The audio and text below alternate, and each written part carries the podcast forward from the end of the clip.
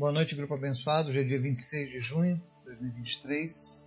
Estamos aqui hoje mais uma vez para a gente refletir um pouco na palavra de Deus. E hoje nós vamos falar sobre ser nova criatura, 2 Coríntios 5, 17.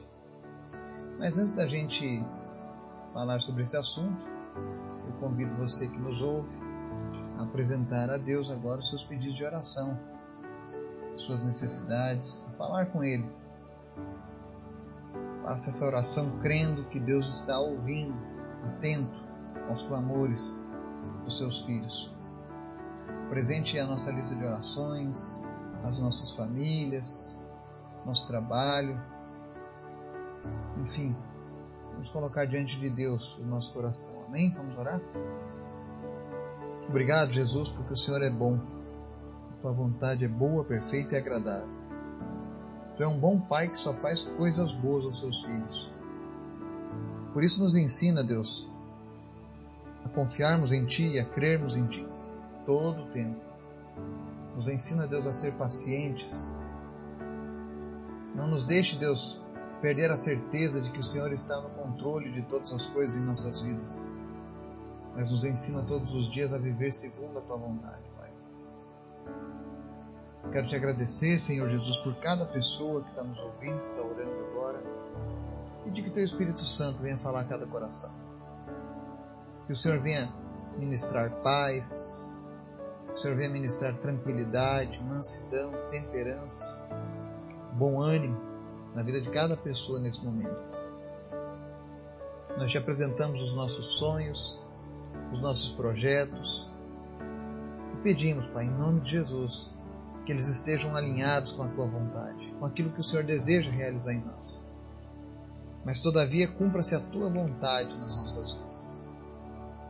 Abençoa, Deus, aqueles que estão nessa hora passando por uma luta, por uma dificuldade, vem trazer cura, vem trazer renovo, vem trazer esperança. Visita aqueles que lutam contra o câncer e traz a cura. O Senhor é um Deus que pode todas as coisas. Visita o Marcelo e restaura a saúde dele em nome de Jesus. Que ele possa viver um novo tempo em Ti. Visita os demais que estão enfermos agora. Nós oramos para que todo espírito de enfermidade saia. Pessoas sejam curadas em nome de Jesus, Pai também queremos te pedir, Pai. Abençoa as nossas famílias, abençoa as nossas cidades, o nosso trabalho, abençoa a nossa nação. E em especial, fala conosco através da tua palavra. É o que nós te pedimos em nome do teu filho Jesus. Amém. O texto de hoje está lá em 2 Coríntios 5, 17. É um texto que diz assim: Portanto, se alguém está em Cristo, é nova criação. As coisas antigas já passaram, eis que surgiram coisas novas. Amém? Esse é um versículo que para muitas pessoas é controverso. É incrível como as pessoas não conseguem compreender o poder do perdão e da redenção que são oferecidos por Jesus. Eu já ouvi muitas vezes relatos de pessoas que no momento da vida eram pessoas totalmente perdidas, decaídas, distantes de Deus, e em outro instante entregaram suas vidas a Cristo. Quando elas se achegam a Cristo, e elas começam então a testemunhar que agora pertencem a Jesus, o número de incrédulos, de céticos, para dizer: não, isso aí não é verdade, está se escondendo, é mentira, as coisas não são simples assim. Fulano era um bandido, Fulano era um matador, Fulano era um mentiroso, Fulano era um adúltero, Fulano era uma prostituta. Isso não é tão fácil assim. Está fingindo, está se escondendo. Não foram poucas as vezes que eu ouvi isso. Mas a verdade é que o perdão de Cristo é algo que age dessa maneira simples mesmo. única coisa que a pessoa precisa fazer para que os seus pecados sejam apagados é simplesmente aceitar o perdão oferecido por Cristo. A igreja do Senhor ela é composta por ex-pecadores, ex-condenados, na verdade. Porque pecado ele continua insistindo em agir nas nossas vidas. Mas nós não somos mais condenados, porque a redenção do Senhor nos faz novos. O que muda numa pessoa quando ela entrega a vida em Cristo, quando ela está em Cristo, é que as pessoas que estão em Cristo Jesus são aqueles que têm fé em Deus e são creditados com a vida justa de Cristo e seus pecados pela morte de Cristo em seu lugar. São perdoados. Ou seja, não foi pela bondade dessa pessoa, por merecimento, que ela passou a ser uma nova criação, mas foi porque Cristo morreu no lugar dela, Cristo pagou pelos pecados. E às vezes as pessoas que estão de fora não compreendem essa grande verdade. Todos nós temos um senso de, de justiça, de que nós somos justos moralmente, de que somos melhores que algumas pessoas, mas a verdade é que aos olhos de Deus todos os pecadores são iguais. O que muda são as consequências do nosso pecado.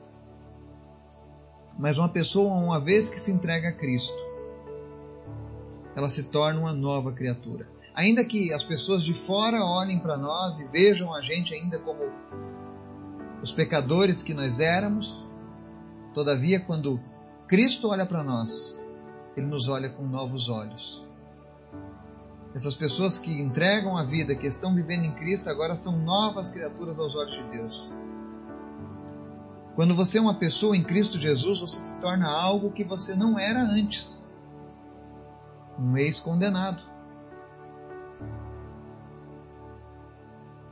Aí a palavra diz: as coisas antigas já passaram, eis que surgiram coisas novas.